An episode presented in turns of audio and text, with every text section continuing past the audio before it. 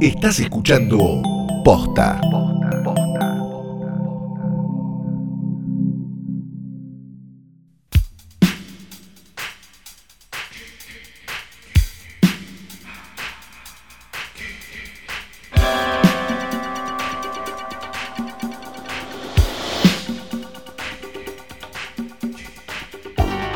Días, buenas tardes, buenas noches o cuando pingo le hayas dado play a esto, ya no importa qué día es, pero creería que es viernes y esta es una nueva emisión de Hoy tras Noche, el más grande, mejor y único podcast de cine del mundo, pusta.net.com.org.ninja. Mi nombre es Santiago Calori. Yo soy Ferreira Sargenti. ¿Qué cantidad de conceptos relativos tiraste, no? Porque mm, dijiste viernes. ¿Qué es viernes? Sí, ¿Qué es jueves? ¿Qué es lunes? No ¿Qué es domingo? Y después mundo. ¿Qué es el mundo? ¿Y qué El es la humanidad? ¿Qué es la humanidad? La humanidad es eh, el rostro que veo, el único rostro que veo todos los días, a la mañana cuando me lavo la cara frente al espejo. El mundo es mi living y mi pobre cuarto. espejo. El mundo es el chino que veo. El mundo también es tu baño, Flor, es hora de que te bañes y te saques ese jogging. No, nunca, nunca. Eh, esto es un, nuevo- es un episodio Vas a tradicional. terminar como el abogado Novaro, Oh, eh, pero me, atrincherada porque no se quiere bañar y sacar el jogging. sí, lamentablemente me faltan las armas para ser eh, el abogado, pero el resto lo tengo. Lo jogging lo tengo, la actitud la tengo, eh, el resto estoy bien. Justo- Y la cocaína. Juro que estoy grabando esto mientras veo un niñito que está como a una cuadra en una terraza andando un triciclo en unos metritos y me parte Ay, la no. alma yendo de un lado al otro. Bueno, eh, esto es un capítulo muy Y esperanzador. ni siquiera tiene entertainment value seguro porque, perdón, Sí. pero ni siquiera tiene entertainment value porque la, la verja es muy alta y no puede caer, ¿no? De la terraza. No, nada, él, eh, no, él no la debe estar pasando particularmente bien porque es, tiene un murito, así que no es que está andando en el triciclo mientras mira eh, el mundo y el horizonte y los que estamos del otro lado no, no tenemos como esa tensión de "Mm, se cae o no se cae, así que... claro, no. es toda una mierda. Sí, nadie gana, nadie gana en esta. Eh, les decía, esto es un episodio muy esperanzador de Hoy tras Noche, un episodio tradicional, ¿no? Porque venimos haciendo Hoy tras Noche diario, pero esto es otra cosa. Esto es otra cosa, este es el episodio tradicional. Y teníamos varias opciones. La primera es decir que Flor no ha traído este escritorio al pedo hasta mi casa. Gracias, Flor, por haberte hecho el cuj ese para transitar por la calle y traerme el escritorio. Muchas gracias, de verdad. Este, Daniel quedó en tu casa, espero que esté bien cuidado. Eh, y sobre él descansa en lo que quedó del cuerpo, porque la verdad que Flor no lo rasqueteó bien de Daniel Tiner. Tenemos también la foto con y sin perspectiva de género de la querida Rita Hayworth, un logo bordado hoy tras noche que a mí me encanta, a Flor no tanto, encanta, pero no hizo todo lo posible para que parezca que yo soy el que no le gusta. Sí. Y la foto de dos hombres nacidos en Italia, uno en 1919, ya fallecido, ¿no? Por obvias razones, y uno en 1928, que la verdad no tengo idea si está entre nosotros, pero podría estar por números, sería difícil, nacidos ambos en Italia, llamados Walterio Jacopetti y Franco Prosperi. Walterio Jacopetti. Eso no puede ser un nombre Es uno de los mejores nombres de la historia. Es un nombre real, Walterio Jacopetti y Franco Prosperi en el año 1962 estuvieron nominados a un Oscar Sí. por la banda sonora de su película. Ajá. Su película también eh, participó del Cannes Film Festival del año 1962. Este, ganó mejor producción en los premios David y Donatello. Este, estuvo nominada también a los Grammy como mejor canción este, de una película. Y este, la película era Mondocane. Ah, mirá. Mondocane empieza con un aviso a los lectores. A los lectores, perdón, a los Espectadores. este, espectadores, que dice, todas las escenas que usted va a ver en este film son verdad y son sacadas solo de la vida. Pueden ser choqueantes y eso es porque muchas cosas choqueantes pasan en el mundo. Además, la tarea de este cronista es no edulcorar la verdad, pero reportarla objetivamente. Tomá. Todo esto va a tener sentido cuando hablemos de la película principal de esta emisión de hoy tras noche.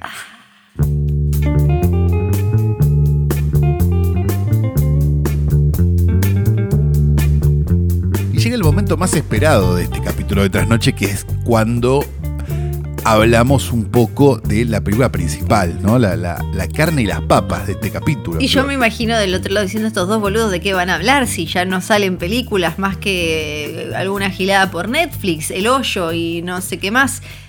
Pues tenemos una película que estoy casi segura que el 97% de los que están escuchando esto no la vieron. ¿Vos qué decís? Eh, yo creo que no, y que el 50% de los que están haciendo este podcast la vieron en cine y lo recordaron esta semana.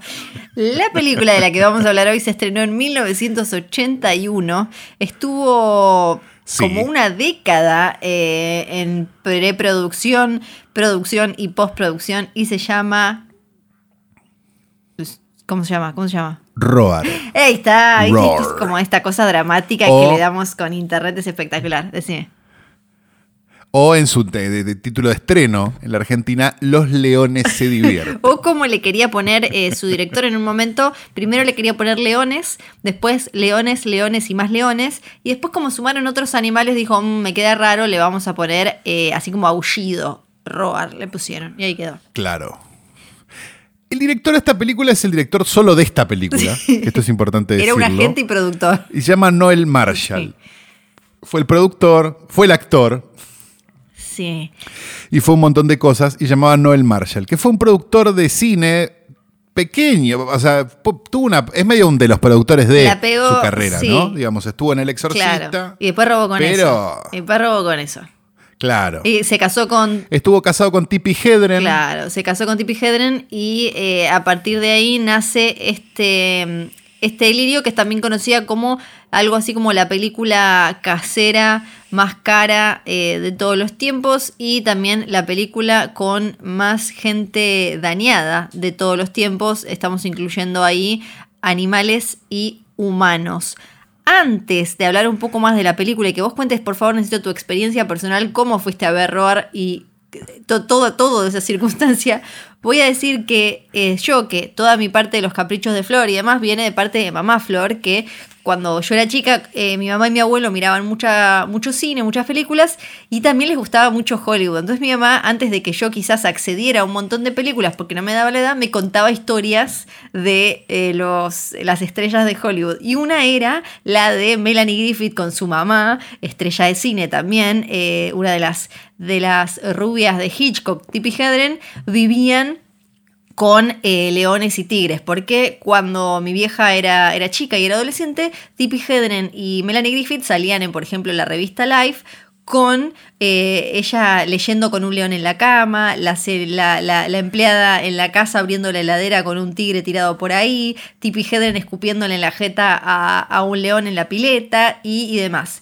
Eh, yo no sabía de la Tippi Hedren, Sí. aclaremos que, que en este momento ya estaba entrando en una decadencia, Claro, digamos, no era sí. una super figura. Tippi Hedren- Era un has-been. Sí, Tippi Hedren conoce a Noel Marshall, se casan en los eh, 60 y eh, se les, a- se les ocurre la idea de hacer esta película en 1969. Pero antes de meternos de lleno en cómo llegó a existir esta película que tiene más de 100 felinos gigantes y que tuvo como 100 personas eh, severamente lastimadas por esos felinos, contame vos cómo fuiste a verla, qué pasó. No, había, había una época eh, en este país donde, donde eran populares las películas de animales, eso no, no es indudable, digo, pasó. La Leona de Dos Mundos fue una película que, que, que- que tuvo como un momento donde todo el mundo iba a verla, estaba de moda adaptar y había como un montón de cosas que, que contribuían, digamos, a que uno fuera a ver una película de animales. Y mi abuela, me acuerdo, me llevó a ver Los Leones se divierten, era el título de la película, estrenada seguramente por un fascineroso productor que la encontró tirada, ¿no? Y le metió un póster. Y la fuimos a ver al, que, al extinto Cine Cabildo, que estaba en Cabildo entre eh, Olazábal y Blanco Encalada, que ahora hay un banco. Ajá. eh, que era un cine eh, eh, como medio. Era un lindo edificio, era un cine pequeño, de los, tipo el Miñón, esos cines Sí. así pequeñitos, o el Lido, para hablar de cines de Belgrano específicamente. Eh, y yo, no, yo me acuerdo que me aburrí. O sea, yo no, no me acuerdo un carajo. Habiéndola visto de vuelta la película, wow. O sea, yo tendría cinco. Sí. Wow. No, locura. No, no, no, no está. No está mi abuela para preguntarle, con- supongo que tampoco se acordaría Es- si estuviera, pero... es que para mí era de esos casos este, en los como que. para preguntarle qué onda, Claro, pero... Para mí era de esos casos en los que la abuela pensó que era otra cosa. Porque eh, también antes de seguir con. de, de- de meternos más lleno con la historia, des- podemos describirle a quien no sabe de qué la va a robar. Yo creo que tu abuela también pensó que iba a haber otra cosa mucho más amistosa, porque la película no termina de, entenderse a sí misma y dice, voy a hacer de aventuras, voy a hacer de comedia, quiero salvar a los eh, felinos gigantes del África, pero en realidad es una película bastante de, de- de terror, es como un snuff, todo mal, eh, es como los, lo- una vez leí algo así, que es como un snuff de, de los Robinson, de la familia, es como, sí, La película para mí se puede definir de una sola forma y es como la definen. Los, yankees tienen un término perfecto para definirla. No hay un término en español para definirla, pero si, si no hablan inglés, googleen este término que es clusterfuck. ¿No? que es como. Todo lo que. eh, Sería algo así como una, una cosa que engloba todo lo que puede salir mal, sale mal y sale peor de lo que vos pensabas de mal. Digamos, esa sería como la mejor explicación de esta película. Que lo que tiene de mágica, me parece, sobre todas las cosas, es la noción de que todo lo que está pasando es verdad. Sí. O sea, yo no nombré en vano, no, no, no usé el santo nombre de Walterio Jacopetti y Franco Prosperi al principio de este podcast en vano. Eh, porque es bastante cercano a una película Mondo. O sea, todos los actores que están en la película tienen miedo en sí. plano. Incluso cuando arranca la película... El negro está asustado, Sí, loco. Sí, sí. Cuando arranca la película te dice como eh, tomamos la decisión de usar animales no entrenados y como ellos eligieron qué hacer, los pusimos en los créditos como guionistas. Quieren hacer como los cancheros con eso. Porque la- si, si tuviéramos que describir de alguna manera la trama de la película, es una mm, eh, familia que está en eh, Tanzania y eh, llega parte de la familia, eh, está ahí No hay trama, Flor. el padre, estoy tratando como... Llegan y de golpe no se entiende bien cómo eh, ellos tenían como al- a- algunos, eh, algunos leones y demás se les metían en la casa, pero de golpe se empieza a desbandar. Y la película todo el tiempo entonces está en este equilibrio como de no, los animales son nuestros amigos, ah, nos van a comer. Eh, entonces... Pero lo loco es que la película trata de ser eh, pro animales, es para preservar a los animales. No lo logra. Sí, pero no, no lo logra, no, no lo logra el propio elenco, ¿no? Que terminó todo casi comido por los Sí. leones. Eh, todos zafaron igual, ¿no? Los que no deben haber zafado son los africanos. Sí, los que no zafaron son Para mí hay un montón de africanos no declarados. Son en esta, varios. ¿no? No, no les cierra. No les cierra el negro, sería el Son, chiste, ¿no? son Pero varios de los animales no, no pasaron porque los, los tuvieron que sacrificar. Haciendo un poco de historia, esta película entonces estaba Tippi Hedren en 1969 haciendo una película en eh, Mozambique. Eh, la película se llamaba Sa- Sa- Satan's Harvest y eh, ahí el, Sí. Noel Marshall era el, el agente. Y bueno, pasa y ven una casa Solo, abandonada. solo para, para. Perdón, sol- solo para terminar de definir que Tippi Hedren no estaba pasando por su mejor momento. Estaba haciendo una película en África, ¿no? Sí. Y pasan por un lugar en el que ven una casa eh, abandonada llena de animales salvajes. Y les queda. En la historia de Detrás de Error hay como un montón de conceptos que no terminaron de, funcionar del todo o nadie terminó de darles una vuelta. Es como. Está buena, el concepto está bueno, el de, uy, una casa copada eh, por, leones y demás, que yo ahora me olvidé de buscar, pero hay una película que a mí me traumó mucho de chica, no sé si vos la viste, Calo, eh, en el que hay una familia posta atacada, pero esa es ficción, que se los empiezan a comer a todos los, con los leones, porque tipo, no sé, los dejaron sin comida y van y a mí de chica me había retraumado. Pero acá lo Ah, que... no me acuerdo. Ahora, ahora yo la otra vez la había encontrado. Pero acá la idea era otra. La idea era eh, Tippi Hedren y el marido, entonces Noel Marshall, quedan como obsesionados con, uy, hay que salvar los animales. Y empiezan con todo este mambo a fines de los 60, principios de los 70 de salvemos los animales y hagamos una película con eso. La familia en ese momento, que es la que aparece en, en la película, eran ellos dos, Melanie Griffith, la hijastra de este hombre, Que es la hijastra. Claro, y Joel, John y Jerry Marshall, eh, dos aparecen y uno trabaja mm, detrás, de, detrás de cámara. Y ahí empiezan por un lado a pensar eh, cómo hacer la película y por el otro eh, a, comprar, eh, y por eso acá la conexión es directa con la realidad, porque si vieron una S-E-R-I-E que se llama Tiger King, acá lo que empiezan a hacer es juntar tigres y leones y demás que le compraban a zoológicos y qué sé yo. Para. Sí. Blanquemos una cosa, el verdadero objetivo de este capítulo es que los que están fascinados con Tiger King... Exacto vean que esto también existió antes, como los mismos que, te, que nos corrían como, ¿cómo no le dieron el Oscar a, Joker? Bueno, porque existía el rey de la comedia, maestro. Sí. Es lo mismo. Esto ya estaba. Y empiezan a comprarles un montón. Incluso al principio tenían ellos. Porque la película está hecha en Estados Unidos con esos animales. Eh, al principio tenían em, unas tierras eh, en un estado o en un condado, no sé dónde, que no podían tenerlo. Se van a otro y empiezan a juntar animales. Y ahí dicen como, uy, bueno, vamos a hacer la película. Y eran animales no entrenados para, para, para cine y empiezan a armar esta película que arrancó a hacerse como en el 70 y pico, por eso, y se estrenó recién en el 81. Terminaron juntando entre leones. Ah, porque al principio iban a ser solo leones, después les empiezan a ofrecer otros animales y, y, no, y Tipi dicen como, pero dale. Big Cats. Y empiezan a sumar em, leopardos, panteras, elefantes, eh, cisnes. Tienen, creo que lo único a lo que le dijeron que no es un hipopótamo. Y tenían ahí obviamente gente que, que les ayudaba, pero la, guita se, se, esfumaba. Y algo que es buenísimo es que empezaron a vender, eh, a vender, ponerle el tapado que le había regalado Hitchcock a Tippy, empezaron a...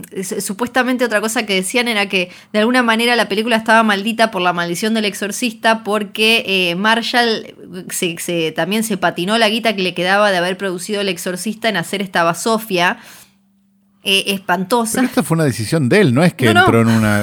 no es que quedó eh, cuadripléjico, él mismo se metió en Él mismo, él y, toda y, metieron a toda la familia, eso es espectacular. Hicieron, bueno, hicieron entonces como una especie de megaparque donde tenían todos los animales y ahí construyeron. Ah, Además, obvio que trabajaron con laburantes eh, que, no non-union, como le dicen allá, como que estaban, no fueron al sindicato, al gremio, a buscar gente que estaba eh, todo en blanco, todo legal y qué sé yo. Todo era, todo, todo era raro. Y hagamos una aclaración, la película costó 14 millones de dólares a fines de los 70. O sea, que una película cueste 14 millones de dólares a fines de los 70 es que no, puedo hacer la conversión ahora, pero, pero es que cueste 100 millones de dólares hoy, no sé, una barbaridad así. Para que tengan una noción, El Padrino costó 6 millones de dólares. La 2 costó 13. es que gastaban como 4 mil eh, dólares solo en, en, alimentar a los animales y la gente. Era una locura. Arman además esa la casa, viste que algo espectacular además de error es que vos ves constantemente que la casa está hecha de papel. Sí, claro. Viste que cierran una, cierran una puerta y tiembla todo. Es porque la casa en realidad está hecha con unos palitos, hicieron como una casa que em, imitara las casas africanas, incluso le pusieron ahí em, esa, esa, flora eh, africana y, y, al principio tenían que apurarse porque tenían unos meses hasta que ese cotton no sé cuánto se les pusiera marrón para que les diera la fotografía. Y hablando, bueno, el que la pasó muy bien también es el director de fotografía porque se tenía que quedar horas. El querido Jean de Bond. Eh, el director de fotografía de Duro de Matar y el director de Speed. Bueno, qué sé yo. Podía pasar. Que eh, se tenía, bueno, después de lo que le pasó acá, el chabón dijo que nada me puede matar.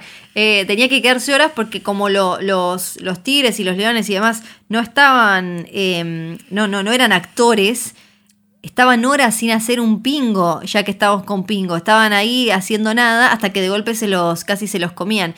Eh, y cuando empieza el rodaje es, eh, o cuando empiezan oficialmente la lista de heridos, entre ellos el querido Jean de Bond, que, eh, al que casi le arrancan el cuero cabelludo, que tuvieron que poner como 50 puntos en la jeta. Tenía muy lindo cabello igual Jean de Bond, después de haber hecho implante. Sí. Ah, bueno, todos los Marshall tuvieron... Sí, decime. No, eh, ah, estamos acá con. Porque, porque estamos viendo el por qué, ¿no? Eh, eh, es un poco eso. Las razones, ¿no? Entonces decimos, bueno, la maldición del exorcista por un lado.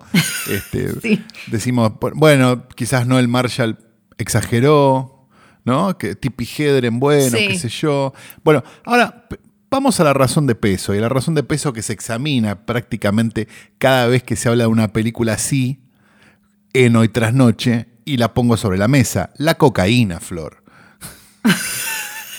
sí. Esta película Sí. solo se le puede haber ocurrido un palero. Sí, no, eh, la- yo la tengo de fondo mientras hablamos y mm, estoy viendo el final. No, no, sí, tiene que ser la cocaína. La cocaína, la cocaína made me do it, porque no, Yo- no- no hay tampoco otra entiendo cómo era la lógica. Aparte es la época. ¿Cuál era la?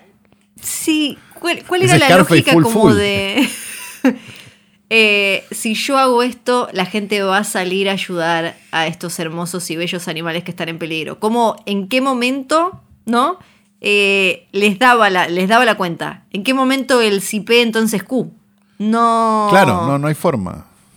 No hay forma. La, la película está como, sí, es muy divertido todo, cuando ellos le dan besitos, terminan tomando la merienda con ellos y qué sé yo, pero la sangre que vemos un montón de veces es eh, real. Había salido en un momento que hubo 70 eh, lastimados, pero después John Marshall dijo que eran más de 100 los que se habían lastimado. Y lastimado grosso. Eh, Noel Marshall se eh, lastimó, mira, eh, le tuvieron que casi pierde el brazo. Eh, le pusieron ocho puntos en la pierna por un león que eh, empezó a primero a chuparle el maquillaje. Em, después le, ya le habían mordido, le habían puesto, lo habían mordido 11 veces. Eh, a Melanie Griffith le mordió la cabeza, en un momento pensaban que iba a perder el ojo, por suerte no, pero ya a esa edad de pibita le tuvieron que hacer eh, una mm, cirugía estética para acomodarle la cara después de... Después se de copó eso. ella un poco. Sí, ella después se cómo se pasó. Hay uno, que ahora no me acuerdo cuál. Ah, bueno, a Tipi la, la agarró un, no me acuerdo qué felino, que no era un león o un tigre. Después la revolvió el elefante. Ella dijo que fue su culpa porque el elefante en realidad estaba tratando de agarrarla bien.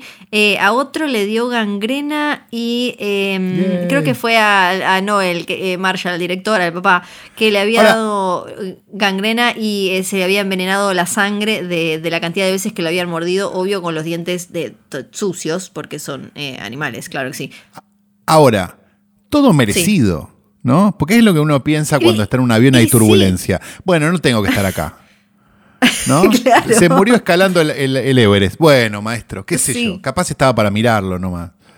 ¿No? Sí, el director de fotografía, más de 200 puntos, le, le dieron que debe haberse, de- de- debe haberse preguntado yo qué estoy haciendo acá eh, más de una vez. Y también eh, antes te decía que no solo eh, habían salido lastimados, lastimadas más de 100 personas, sino los animales, porque mu- muy lastimadas sino los animales también porque se les em, se, se les eh, escaparon varias veces leones, incluso el león, el que era como eh, Robbie, el protagonista, se les escapó y entonces, ¿qué, qué haces vos si sos eh, la, la- la- fuerza de, la ley, la policía, y hay un león suelto en tu, en tu territorio? Lo matan. Entonces les tuvieron que matar un montón de animales que se les escapaban. O sea que Claro. terminaron matando un montón de animales. Tippi Hedren, bueno, Tippi Hedren y Marshall se separaron al toque de que salió la película, que eh, fue bastante un fiasco. La, la, la estrenaron en pocos lugares. Ellos se separaron. Ella Bueno, pero se igual en armó. Argentina gracias a un distribuidor seguramente muy honesto. Eh, y mm, ella igual tenía, armó un santuario medio como eh, Carol, ¿cómo se llama? Baskin, la de Tiger King, que no sé si sigue vivo el, em, el lugar este, pero me imagino que sí. Y mm, todo esto, eh, es posible esto de ve- volver a ver la película gracias a la gente bella de Alamo Drafthouse que en Sí. 2015 compró la película. Yo me acuerdo que justo ese año pude ir a, mm, a- a sus cines eh, en Austin, Texas. No Ay, pude ¿te entrar a acordás, Flor, verla, cuando pero... se viajaba? Qué lindo. Ay, cuando iba, Oh. son, son unos cines muy espectaculares. Y la compraron en 2015 y la relanzaron Tipi Hedren. Salió así como, bueno, la están vendiendo como algo que no es. No, Tipi, la están vendiendo Ah, como lo Tipi, que estaba vos no re dura. Tipi. sí, vos la vendiste como otra cosa que no era. Ella quería salir a dar entrevistas eh, en ese momento hasta que eh, la, la gente de la Fundación Roar que eh, fue la que hicieron después, mientras empezaron a hacer la película, y de la Shambhala Preserve, que es, es como la, el santuario este que, que hicieron. Eh, los, los de lo- los voceros le dijeron mejor no Tipi no salgas a hablar porque es para cagar quédate, La otra que- quédate tranquila La otra que le dijo que se quede tranquila era Melanie Griffith, que fue y le dijo, basta, mamá. Y le dijo, ¿quién sos? Soy Melanie, me volvió a operar. sí, sí. No, No le reconoció el rostro. Un Es chiste muy, muy bueno. es muy bueno. Era muy bueno, pero bueno, no tuvo el timing. No, pasa que, eh, bueno, viste, es, es raro esto de humor de pandemia y demás. Eh, vayan a ver, Roar, se, se consigue, la van a encontrar. Sí, yo creo que es una Sí, linda experiencia para una fecha como esta. Y está fácil de conseguir. Eh, Álamo Drafthouse también responsables de habernos dado Miami Connection, una película que amamos Sí. con locura y pasión en este podcast. Así que gracias por todo siempre.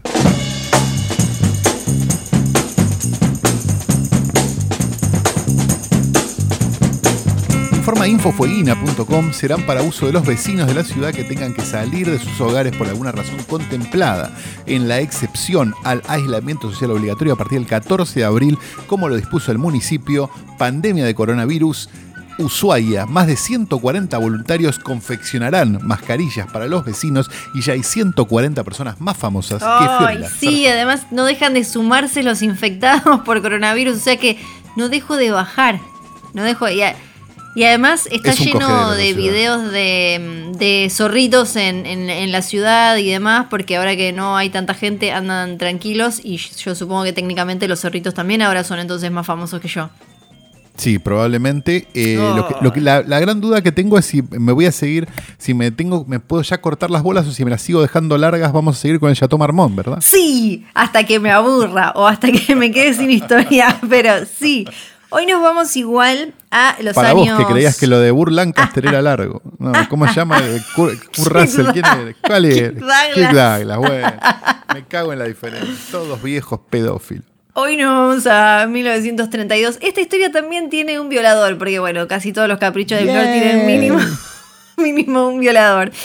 Nos vamos a los años 30. Septiembre de 1932, el señor Paul Byrne es encontrado muerto en su casa de Beverly Hills. Le habían pegado al menos un tiro. Y dije Beverly Hills, no estoy hablando de, dije una casa, no del Chateau Marmont, pero ya vamos a llegar Pero, al ¿cómo puede legendario ser, Chateau Flor? Marmont. Este señor. Paul Byrne trabajaba en cine, era eh, director, era guionista, era productor, trabajaba en la Metro Goldwyn Mayer, o sea, MGM. Él, viste que ahí en ese momento compraban tu alma y te quedabas ahí para siempre. Sí. Él eh, trabajaba. Tengo una amiga, perdón que Sí. me saca del off topic, pero me gusta mucho la frase. Tengo una amiga guionista de televisión, eh, está encumbrada, eh, que en general en la televisión la gente del cine se la ve como prestigiosa, por alguna razón que no terminamos Sí. de entender muy bien. Y hay como una frase que es viene del cine, ¿viste? Para Claro. de alguien. Eh, y mi amiga tiene una gran respuesta que es, ¿y qué viene de ver? Está muy bien, está muy bien. Perdón, Eh, me acordé. Entonces, aparece Paul Byrne muerto en su casa. Dos meses antes se había casado con Jean Harlow. Jean Harlow en ese momento era la estrella máxima de MGM y era la rubia platinada. Ella eh, había llegado, pero al megapico, eh, un par de años atrás con Los Ángeles del Infierno de Howard Hughes. Ahí la había nadie había dicho como, uy, qué bien actúa esta chica, pero sí como esa piel, esas curvas, ese rubio, era, ella fue la que... ¿Hemos hablado de ella o no? Ya. en Hemos caprichos hablado. anteriores. Hemos Sí. hablado de Jean Harlow, la primera rubia platinada, la primera eh, bomba en ese sentido. No actuaba muy bien, pero uy, mirá qué otras cositas. Se había casado Paul Byrne con ella, aparece muerto. El chofer de Paul Byrne llama a la policía. No, antes llama a Louis B. Mayer y a Irving Talbert, que eran eh, capos de Los dueños. MGM. Exacto, eran los, Los dueños del de la- señor.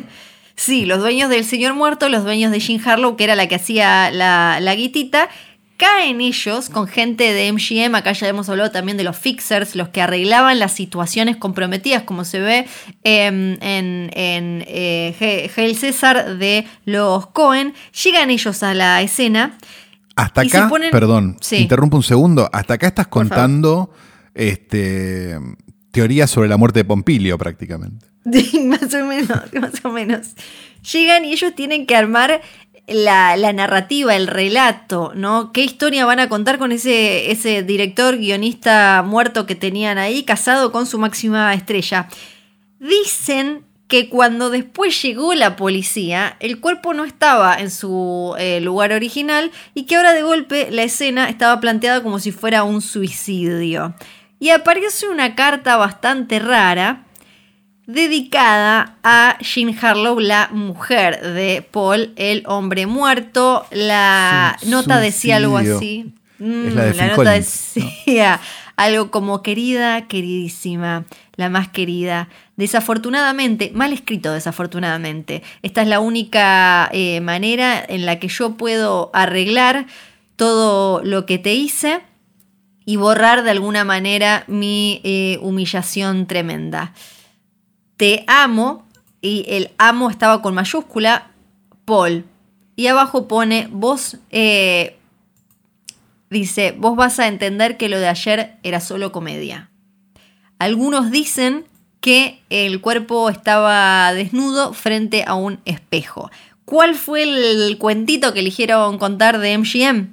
Que este buen hombre, esto como medio off the record, pero era el, el rumor que hacían circular, que este buen hombre se había quitado la vida porque era impotente, no estaba preparado para el matrimonio, como se decía en ese momento, y que oh. frente a eh, dos meses de intentar tener sexo con su mujer, que para colmo era la bomba más grande, la más, Jean Harlow, decidió eh, matarse. Bueno, como el ex de Pampita. Zafa un poco, zafa un poco Harlow de esa, sigue haciendo ahí sus cositas, pero como tenían que, seguían los rumores de mm, esta lo mató, acá hay algo escondido y qué sé yo, a ella la casan. Eh, unos pocos meses después, la casan con un director de fotografía también de MGM que se llamaba Harold Rosson. La casan con un señor que además era también bastante grande, bastante parecido, nada fachero, nada de, nada muy tentador en el buen hombre, le mandamos un beso se casa con Harold Rosson y acá es donde aparece el Chateau Marmont porque una vez que juntan sus almas, sus cuerpos, sus vidas, se mudan a la suite 38C del Chateau Marmont. Eh, se mudan en 1932, eh, entre 1932 y 1933 vivían ahí juntos, pero ¿qué pasaba? Como hablábamos recién que en ese momento los estudios te recontra esclavizaban, ella justo estaba entre películas, venía de terminar una eh, poco antes de casarse y ahora todavía le faltaba para la próxima. A él no, él estaba, lo tenían laburando todo el tiempo, entonces él se iba al alba, a los estudios, al lote de MGM, y volvía a la noche, y ella quedaba ahí en el Chateau Marmont haciendo su vida. Anne Little, que era la encargada en ese momento del Chateau Marmont, eh, no dijo nada, pero después terminó contando que al principio eran llamadas telefónicas y después eran visitas. Aparecía mucho un tal Clark Gable por el Chateau Marmont. Ellos venían de trabajar juntos desde 1931, hicieron en total seis películas juntos. La primera fue The Secret Six en el, en el 31 y uno podría decir que eran como de más, eran como recontra, remil amigos, porque em, se encerraban ahí en esa suite 38C todo el día hasta que volvía el señor Rosson. ¿Qué pasó? En mayo de 1934, unos siete meses después de haberse casado con el director de fotografía, Jean Harlow anuncia su divorcio y se va del Chateau Marmont, donde algunos dicen que no le alcanzaba tampoco con Clark Gable y que a veces dejaba una nota que decía me fui a pescar y era porque se iba a buscar muchachitos por las cercanías del Chateau Marmont. Tres años después, esto ya lo hablamos acá en Los Caprichos de Flor, terminó muriendo Jean Harlow de una falla de sus riñones. Estaba en pleno rodaje de Saratoga con Clark Gable, tenía 26 años nada más. La película la terminaron con, eh, con un doble de cuerpo. Juntos hicieron una película que se llama Red Dust, donde Em, es medio donde se instaló esto, era precódigo, entonces podía todavía ser como bastante sensual. Y se instaló la clásica, el clásico baño de la chica sexy. Y lo que dicen es que Clark Gable, que es el, violador, en este caso no está violando, pero ya lo hemos comentado acá, se llevaba bien laburando con Jean Harlow porque la podía tratar como un tipo y de manera como eh, bastante lo que en ese momento se, se consideraba como masculina, medio agresiva, pero también lo podía capitalizar a eso desde lo erótico porque se sacaban chispas. Y se sacaban chispas porque se habían cojeteado todo en el Chateau Marmont.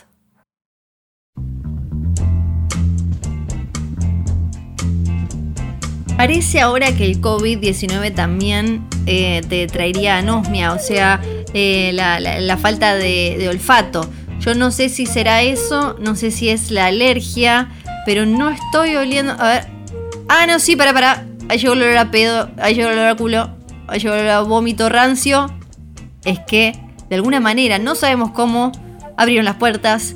¡El videoclub de Calu! ¡eh! Hola. Estamos abiertos. Pueden venir si quieren. No están rom porque es un servicio esencial. Así Sí, que pueden sabe, pasar. Nosotros sabe. los atendemos desde la puerta. Algo que podemos empezar a hacer a partir de que termine incluso la cuarentena, porque la verdad que la gente no quería entrar y ahora desde la puerta la Sí. gente está como queriendo más. Así que me pone muy contento. Sí. Bienvenidos. Este es el videoclub del tío Calu. Tengo para ustedes una película francesa del año 60, porque la vida es así y la vida hay que, eh, como dijo el querido Jorge Corona, la vida es una soga con mierda y hay que agarrarla con los dientes. Así que vamos a eh, hablar de una película de Georges Franchou, enorme director francés eh, y además co- cofundador de la Cinemateca Francesa, que se abrió en los años 30, si no me equivoco. Nosotros van casi 100 años de Cinemateca Francesa, la Argentina todavía no tiene una, pero bueno, algún día sucederá. La película se llama Los ojos sin rostro o Le sans visage para aquellos que este, quieran Ay, él habla francés.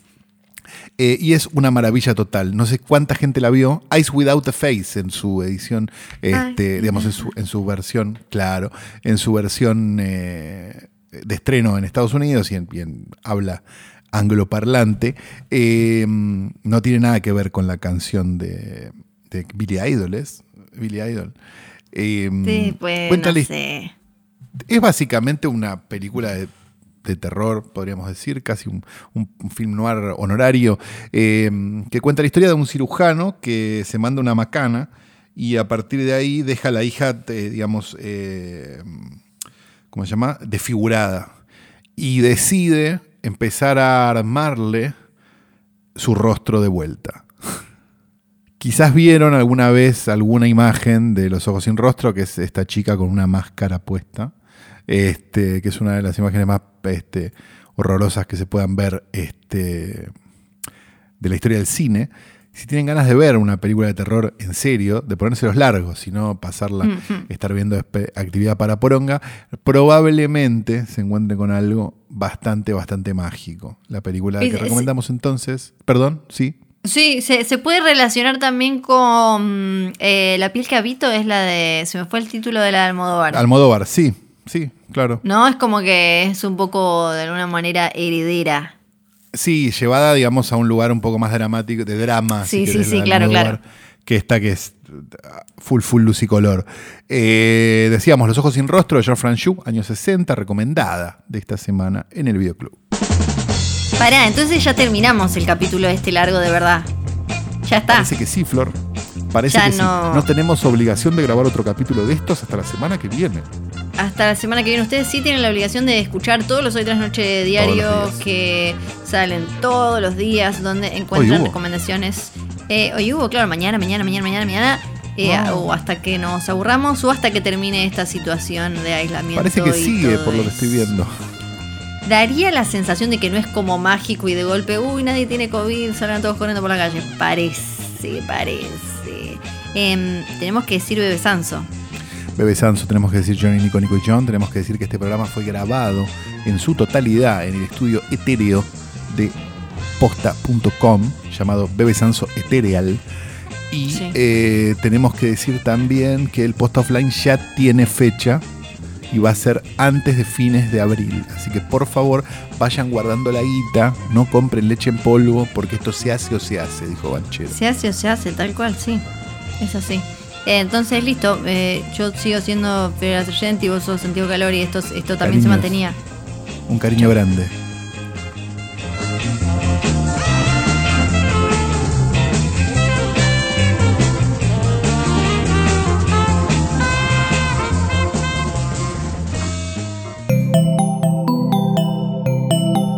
Estás escuchando Posta.